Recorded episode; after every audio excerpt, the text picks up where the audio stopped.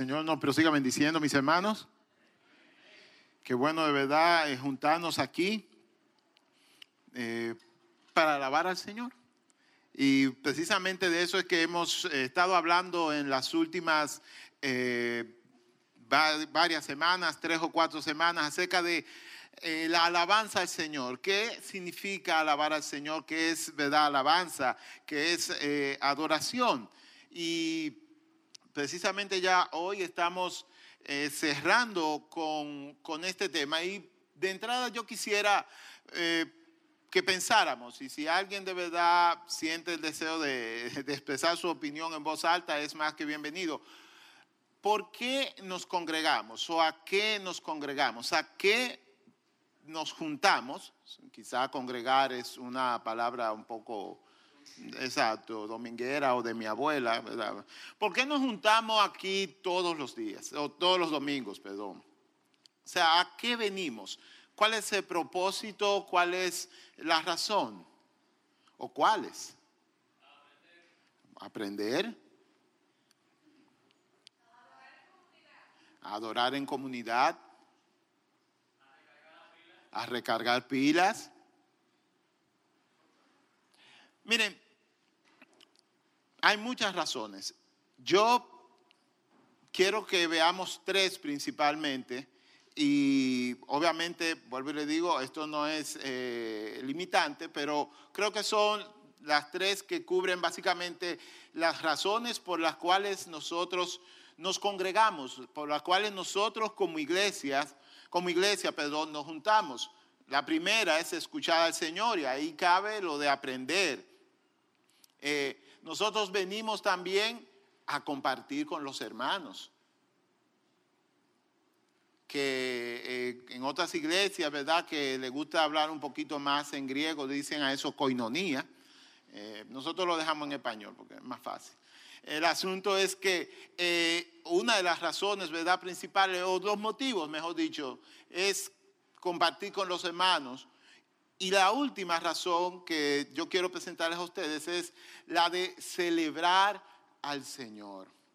Obviamente, como todos ustedes saben, congregarse para los cristianos es un mandato bíblico, es una orden.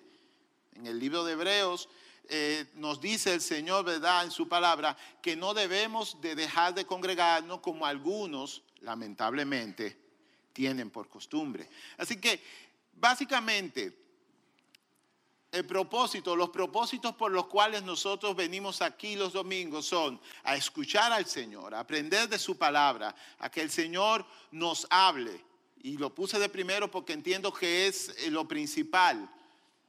Venir a escuchar de una forma más tranquila al Señor. Se supone que debemos escucharlo, ¿verdad? Y tener una relación con Él día a día, en nuestro tiempo eh, devocional, a solas con Dios cada día. Pero aquí, ¿verdad? Nosotros sacamos dos horas en especial para sentarnos y escuchar a Dios. Venimos a compartir con nuestros hermanos. Venimos a compartir con gente que piensa y que cree igual que nosotros. Y también venimos a celebrar al Señor. Y esa última razón de celebrar al Señor, nosotros lo hacemos de muchas formas, especialmente usando las artes. Aquí, ¿verdad? Acabamos de tener un excelente tiempo de alabanza con, nuestro, nuestra banda, nuestro ministerio de adoración, como le dicen en otras iglesias. Y nosotros, ¿verdad? Cantamos y alabamos. También eh, lo hacemos a través de, las pinturas. Una vez o varias, algunas veces hemos tenido, ¿verdad? Hermanos de nuestra propia congregación eh, haciendo arte, haciendo un cuadro, haciendo una pintura. Lo hacemos también a través de la danza. ¿No está Javier, mi hermano? Allá. Tiene mucho sin danzar, Javier. ¿Qué es lo que pasa? Vamos para el domingo uno, uno. Viene. Danzar, bailar, sí, exactamente.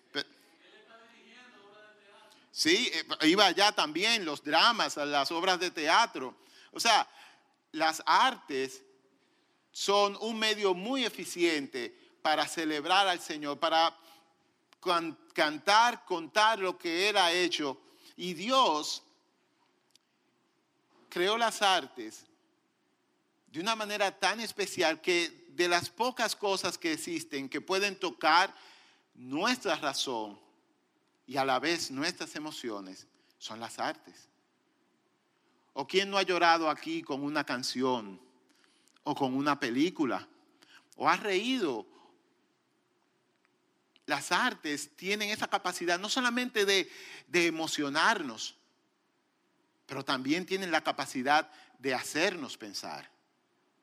Por eso es que las artes, ¿verdad?, son parte principal del culto, que por cierto, culto es sinónimo de celebración, entre otras cosas, del culto, de la celebración que nosotros le rendimos al Señor. Y en la Biblia hay varios ejemplos de cómo específicamente la música, y bueno, yo estoy un poco viciado con lo de la música, ya ustedes sabrán por qué, pero la música en especial tiene un papel muy importante en la escritura.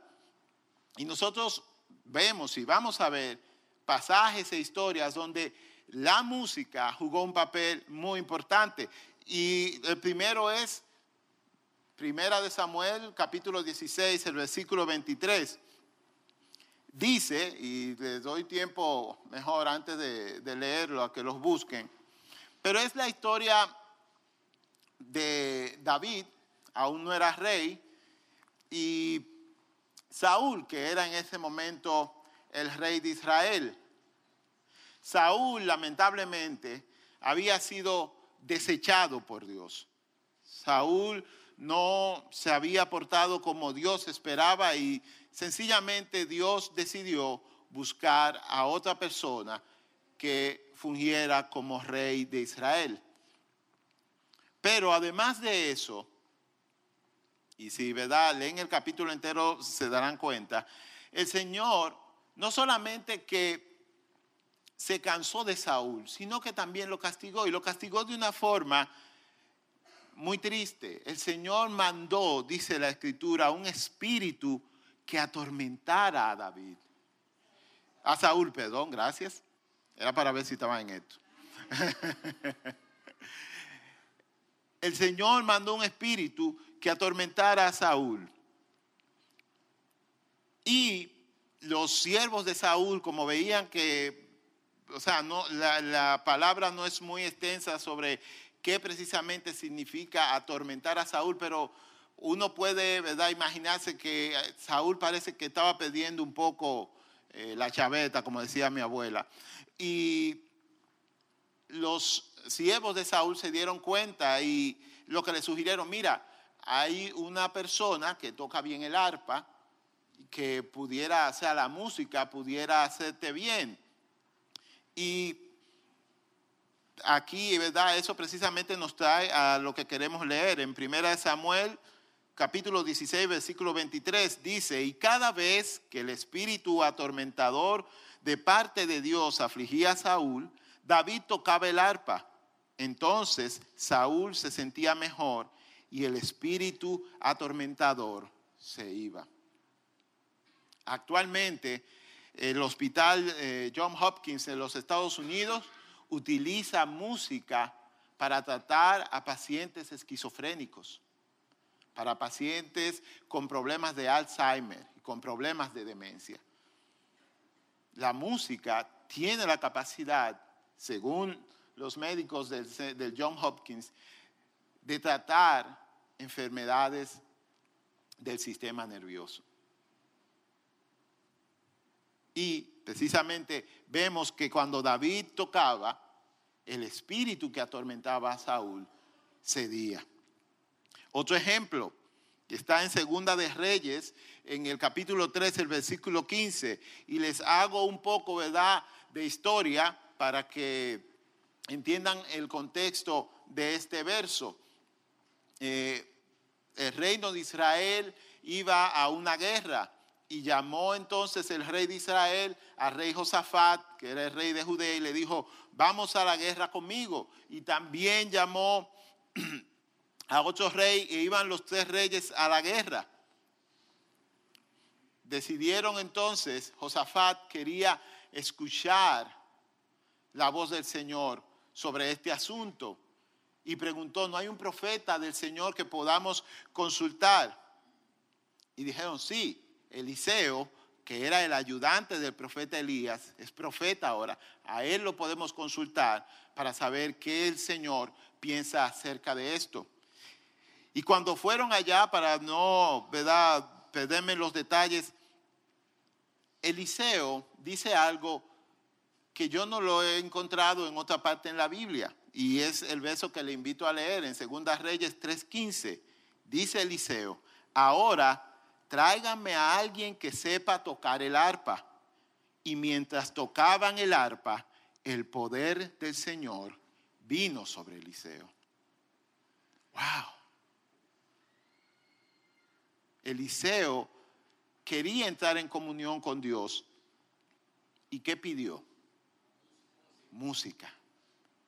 Alguien que le tocara el arpa para poder entrar en comunión con Dios. Y funcionó, dice el verso, ¿no? Que cuando tocaban el Espíritu del Señor vino sobre Eliseo. La música es un vehículo que puede, que puede ayudarnos a entrar en comunión con Dios. Por eso precisamente es que la usamos en nuestra celebración al Señor. Y, ojo, es un vehículo que puede ayudarnos. Pero les hago la historia completa, lamentablemente en algunos círculos cristianos, algunas personas exactamente no le, no le gusta el asunto de la música o lo ven mal.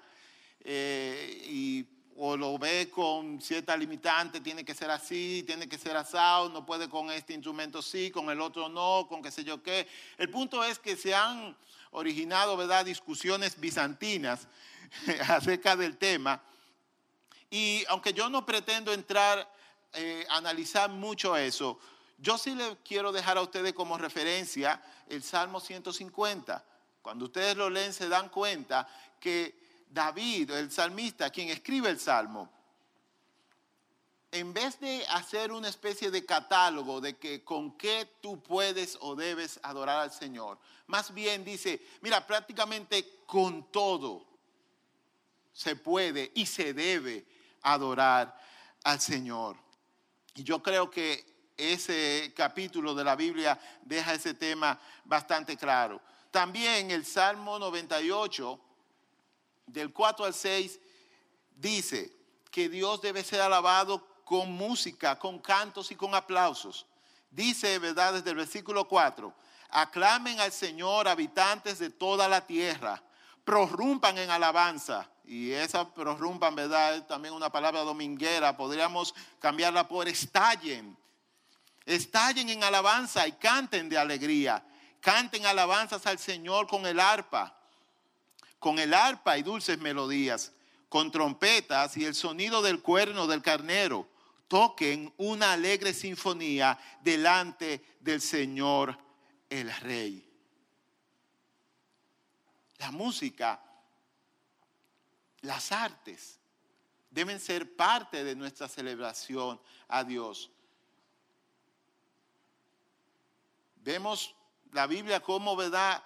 Habla de la importancia de la música. Pero más que eso, nosotros, y estoy seguro, cada uno de nosotros lo hemos experimentado en nuestra vida, cómo la música puede hacernos cambiar eh, eh, eh, el mood, cómo puede hacernos cambiar ¿verdad? el estado de ánimo, cómo puede hacernos sentir bien o sentir mal también. ¿Cómo puede hacernos, verdad, meternos en fiesta? ¿O cómo puede hacer que mejor decidamos sentarnos y escuchar? Ahora, muy, muy importante. Música, o sea, todo esto que cantamos aquí, cantos y música y salto, no es igual a alabanza. No es lo mismo. Como ya dijimos anteriormente, la música es un vehículo que nos puede ayudar en nuestro ejercicio de alabar al Señor. Pero para alabar al Señor, propiamente dicho, tenemos que tener la intención de querer celebrar a Dios. De hecho, piensen en Samuel.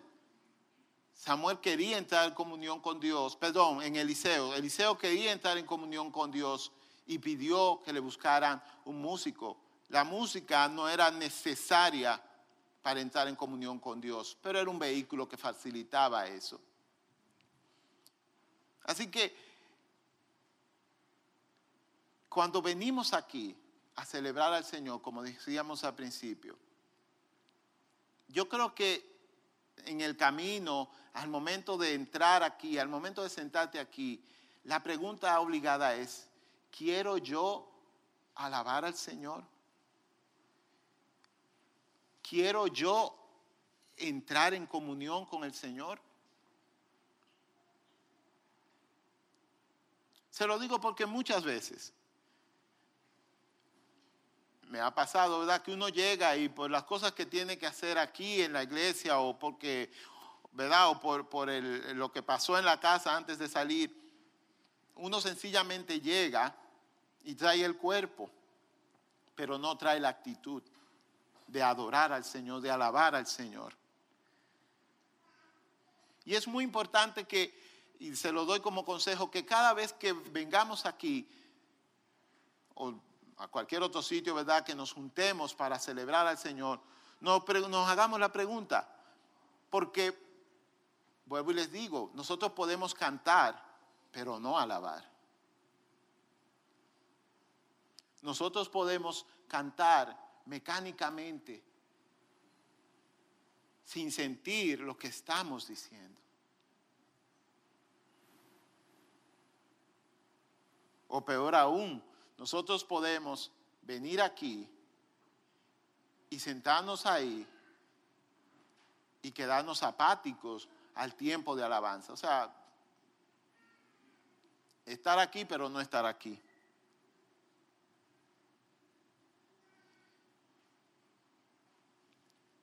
Y el problema de eso, el gran problema de eso, es que podemos nosotros entonces estar viviendo una falsedad y nuestra vida cristiana entonces empieza a perder sentido. Y por eso a veces tú encuentras muchos cristianos, entre comillas quizás, que no viven y no disfrutan el gozo, la plenitud de vida que Jesús ofrece, que el cristianismo ofrece.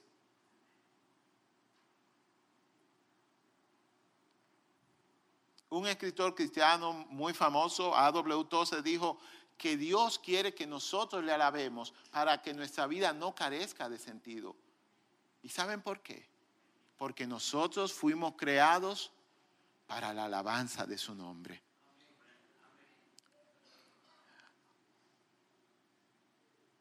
Así que si no alabamos, entonces a nuestra vida le falta algo. Por eso es que las personas que no tienen a Jesús en su corazón quieren ir a un concierto y durar dos y tres horas con la mano levantada, alabando a alguien, porque tú lo necesitas, fuiste diseñado, tienes que alabar a algo. Algo tiene que causarte furor, algo tiene que causarte emoción, a alguien tienes que rendirle tu alabanza. Por eso hay conciertos y aunque los artistas eh, sean humanos, imperfectos como nosotros, la gente disfruta pasar tiempo ahí. ¡Ah!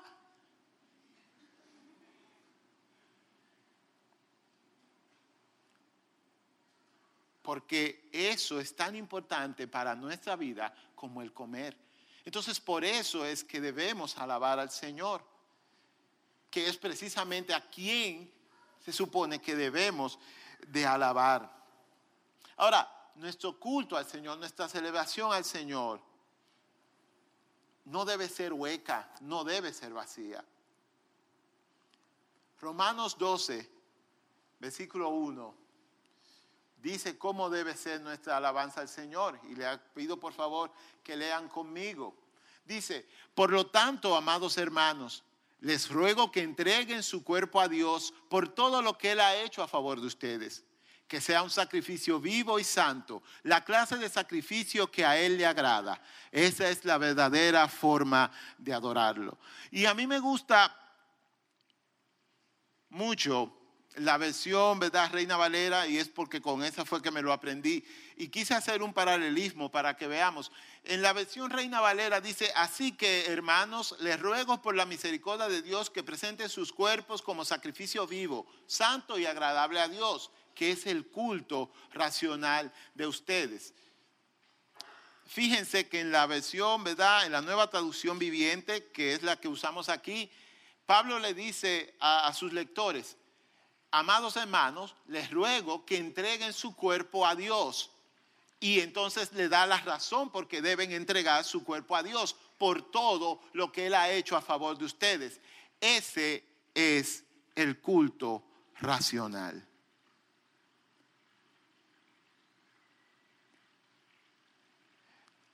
La alabanza debe ser una acción de todo nuestro ser, espíritu, alma y cuerpo. Nosotros no solamente debemos alabar al Señor porque dicen aquí, párese y alabe y aplauda, que sé yo qué, no. Nosotros debemos alabar al Señor por todo lo que Él ha hecho a favor de nosotros. Así que yo quisiera que ahora mismo vamos a hacer un ejercicio en lo que los muchachos de la banda pasan con nosotros, porque vamos a alabar al Señor, pero yo quiero que usted agarre y empiece a pensar, como dice Pablo, en todo lo que el Señor ha hecho a favor tuyo. Si tiene donde escribir, por favor, escríbelo. Y, y ese ejercicio, le digo, es, yo tengo años haciéndolo y escribo, a veces no escribo, pero es importante agarrar la mente y el corazón y ponerlo en sintonía. ¿Por qué yo alabo a Dios? Por lo que Él ha hecho por mí. El salmista David lo dice mejor que nosotros en el Salmo 103 del 1 al 5 y les leo eso en lo que ustedes escriben para que tengan un ejemplo de qué fijarse. David dice, que todo lo que soy alabe al Señor con todo el corazón alabaré su santo nombre. Que todo lo que soy alabe al Señor, que nunca olvide, y repito, que nunca olvide todas las cosas buenas que Él hace por mí. Él perdona todos mis pecados y sana todas mis enfermedades. Me redime de la muerte y me corona de amor y tiernas misericordias. Colma mi vida de cosas buenas. Mi juventud se renueva como la del águila. Así que yo espero que ya ustedes hayan hecho el ejercicio, hayan empezado a recordar, porque ahora vamos a alabar al Señor pensando precisamente en esas cosas buenas que Él ha hecho por nosotros.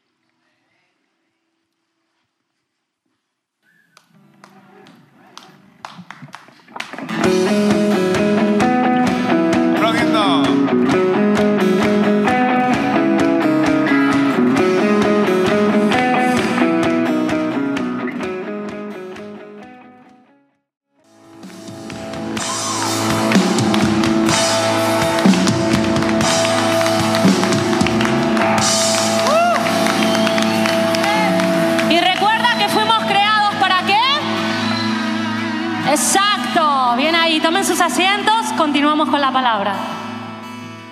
Amén.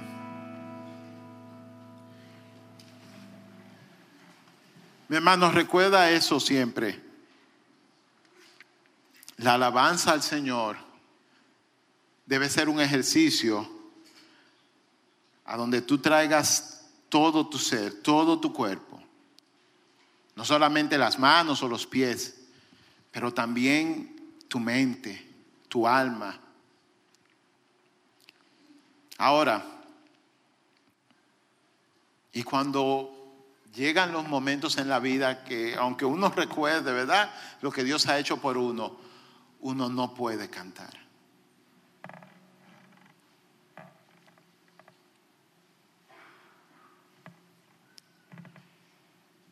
Yo estoy seguro que todos hemos estado así. Porque admitámoslo, la vida es dura y difícil. Hay momentos de mucha tristeza. Y si aún no te tocan, tengo malas noticias. Ya vienen, lamentablemente.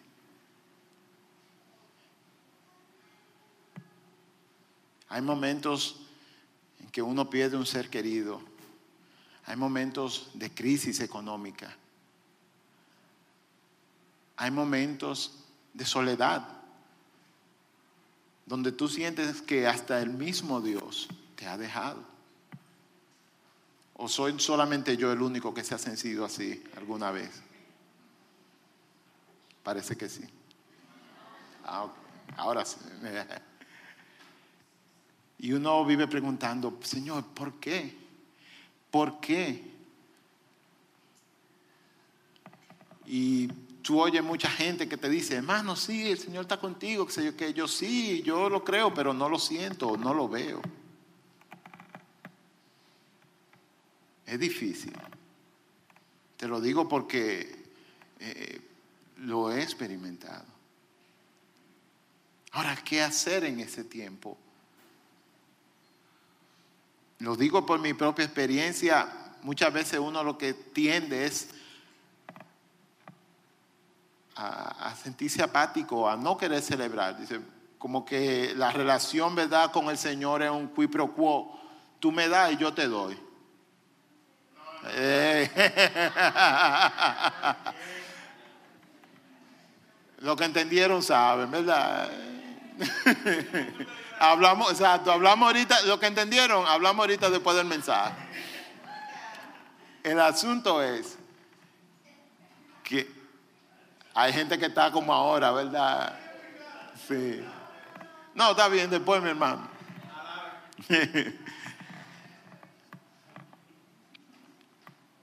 uno, ¿verdad? Uno, en, por lo menos yo tiendo, ¿verdad? Bueno, Señor, no te siento, o pienso que no me estás tratando como yo entiendo que debería ser tratado. Exacto. Señor, eh, y uno tiende, ¿verdad?, a volverse apático, a, no querer celebrar. Y mientras yo pensaba en esto, en esta semana, el Señor, ¿verdad?, trajo a mi mente esta cita bíblica en Hechos, perdón, digo. capítulo 16.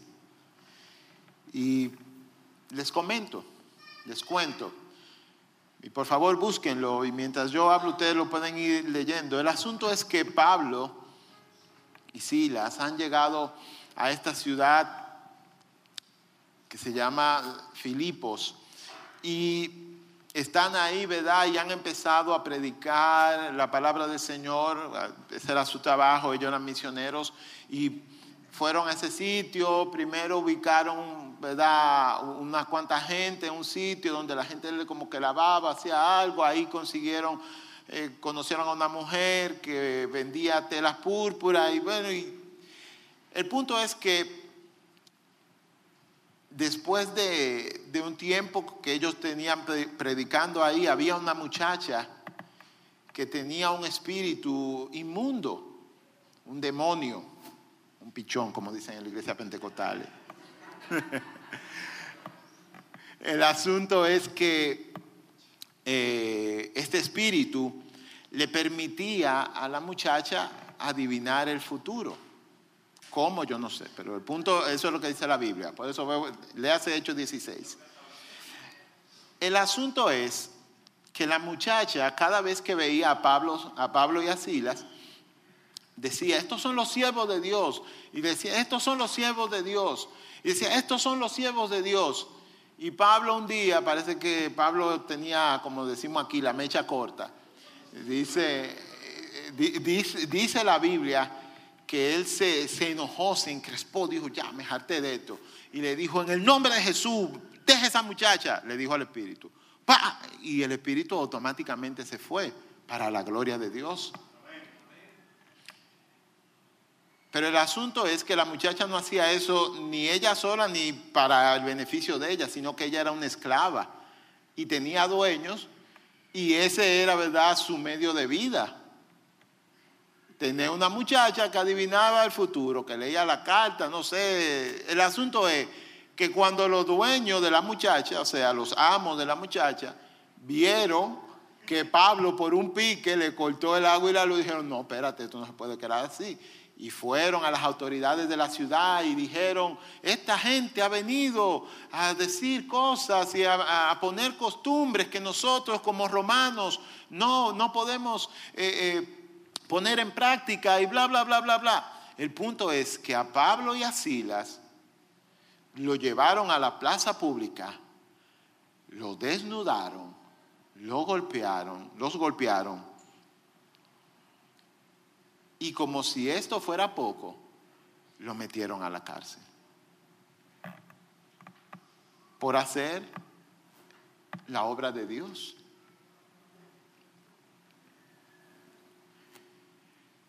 Pablo y Silas habían sido golpeados, vejados, humillados y tirados en la cárcel. Si tú fueras Pablo, Silas, ¿cómo tú te sintieras en ese momento? siendo honesto contigo mismo, piensa, o sea, sencillamente piensa cuántas veces tú has estado quizá en una situación difícil y tú entiendes que el Señor debería de estarte ayudando a ti, porque el Señor, si yo me porto bien, ¿por qué, Padre, tú me metes por aquí? O sea, es algo parecido. Pablo y Silas estaban haciendo la obra de Dios. Y como recompensa, Tuvieron una pela desnudo, como decimos aquí en Santo Domingo, y cárcel. ¿Perdón? A calzón, una pela a calzón quitado, exactamente, literalmente. Sin embargo, y es lo que llama la atención, lo que me llama la atención de, este capítulo, y está en el verso 25, le invito a leerlo. Pablo y Silas estaban orando y cantándole al Señor a la medianoche.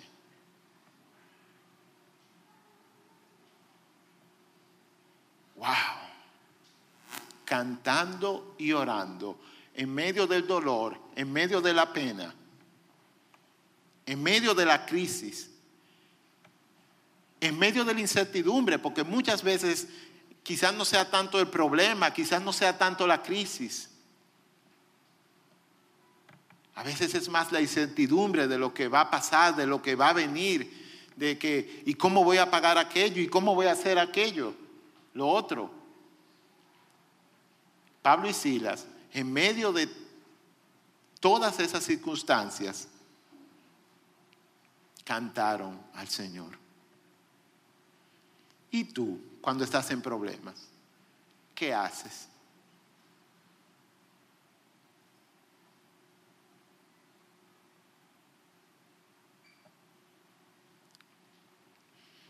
Mira, en mi experiencia, yo he aprendido que en medio de los momentos difíciles, la alabanza es un refugio. Es como decía un himno que se cantaba hace mucho, es un castillo fuerte. ¿Se acuerdan? Castillo fuerte es nuestro Dios. Cuando tú cantas en medio del dolor, y en medio del sufrimiento, tú te estás informando a ti mismo que Dios está por encima de las circunstancias. Por eso es importante cantar.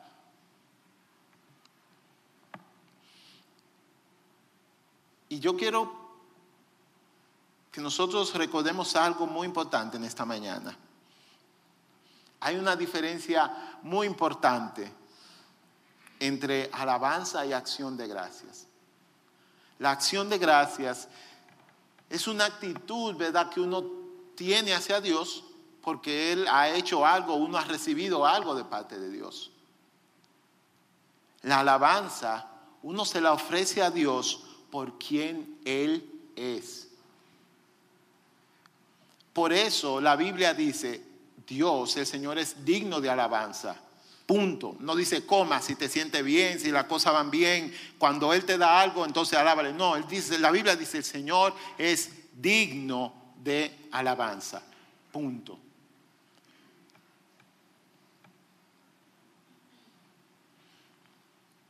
Hay personas que dicen que su forma de alabar es en silencio, es tranquilo, no, yo me, qué sé yo qué, me siento más que por aquí, qué sé yo cuánto. Hay una disciplina espiritual que es estar en silencio. Hay otra disciplina espiritual que es estar en contemplación. De hecho, me pasa que por mi trabajo yo tengo que montear mucho. Después, si quieres saber más sobre eso, te cuento después. Pero el asunto es que, eh, a los survivors, exactamente. El asunto es que a mí me ha tocado visitar, y no sé cuántos de ustedes han tenido la experiencia de ver nacimientos de ríos, donde nacen los ríos. Eso es precioso. Tú vas caminando y de repente tú oyes como, y tú vas y mira, y es, en algunos sitios es un afloramiento en una pared, una, montaña, y cae así el agua. En otros se hace como un pocito de agua y sale el agua de abajo de la tierra y tú te metes, me he bañado ahí, es sumamente fría. Y eso, ¿verdad? En este país, no he tenido oportunidad de verlo en sitios más fríos. Y en esos momentos, lo único que yo he sentido es quedarme callado, en admiración por lo que Dios ha hecho. Pero cuando alabamos, mis hermanos, y más en comunidad, debemos involucrar nuestro cuerpo, debemos involucrar nuestras manos, debemos involucrar nuestras voces, aunque las circunstancias no sean las mejores. Hebreos 13:15 dice, así que por medio de él, de Jesús, ofrezcamos siempre a Dios sacrificios de alabanza, es decir, fruto de labios que confiesen su nombre.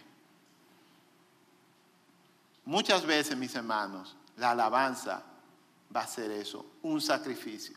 Tú no te vas a sentir en deseo de hacerlo. La situación va a estar más que para cantar, para llorar. Pero en ese momento, precisamente, es donde nosotros debemos mostrar más nuestra fe, nuestro compromiso con Dios, entregándole a Él, como dice Hebreos, un sacrificio de alabanza, un fruto de labios, que se escuche, que se oiga. Oren conmigo, por favor. Señor, muchas gracias por este tiempo. Muchas gracias porque por las últimas cuatro o cinco semanas hemos hablado de alabanza. Padre, yo te pido en el nombre de Jesús que tu palabra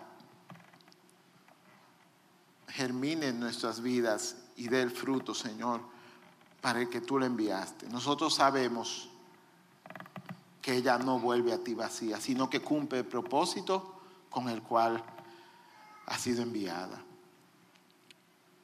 Te pido, Señor, que nosotros pongamos por obra y práctica lo que tu palabra nos ha dicho por medio de estos mensajes. Padre, recuérdanos que sin importar el momento, tú eres digno de alabanza. Padre, que tu Espíritu Santo venza la apatía que muchas veces se presenta en nosotros y que nos hace quedarnos sentados cuando aquí en la comunidad, Señor, celebramos tu nombre. Padre, que cuando vengamos aquí, Señor, a adorarte, a rendirte culto, que traigamos nuestro ser completo, nuestro espíritu, nuestra alma y también nuestro cuerpo. Padre, recuérdanos que fuimos creados para la alabanza de tu nombre y que si no te alabamos a ti, lamentablemente vamos a alabar otras cosas que no son dignas de ser alabadas. Padre, ayúdanos a cantar siempre con entendimiento, recordando tus promesas, recordando lo que tú has hecho por nosotros. Padre, que sin importar la situación, nosotros te ofrezcamos sacrificio.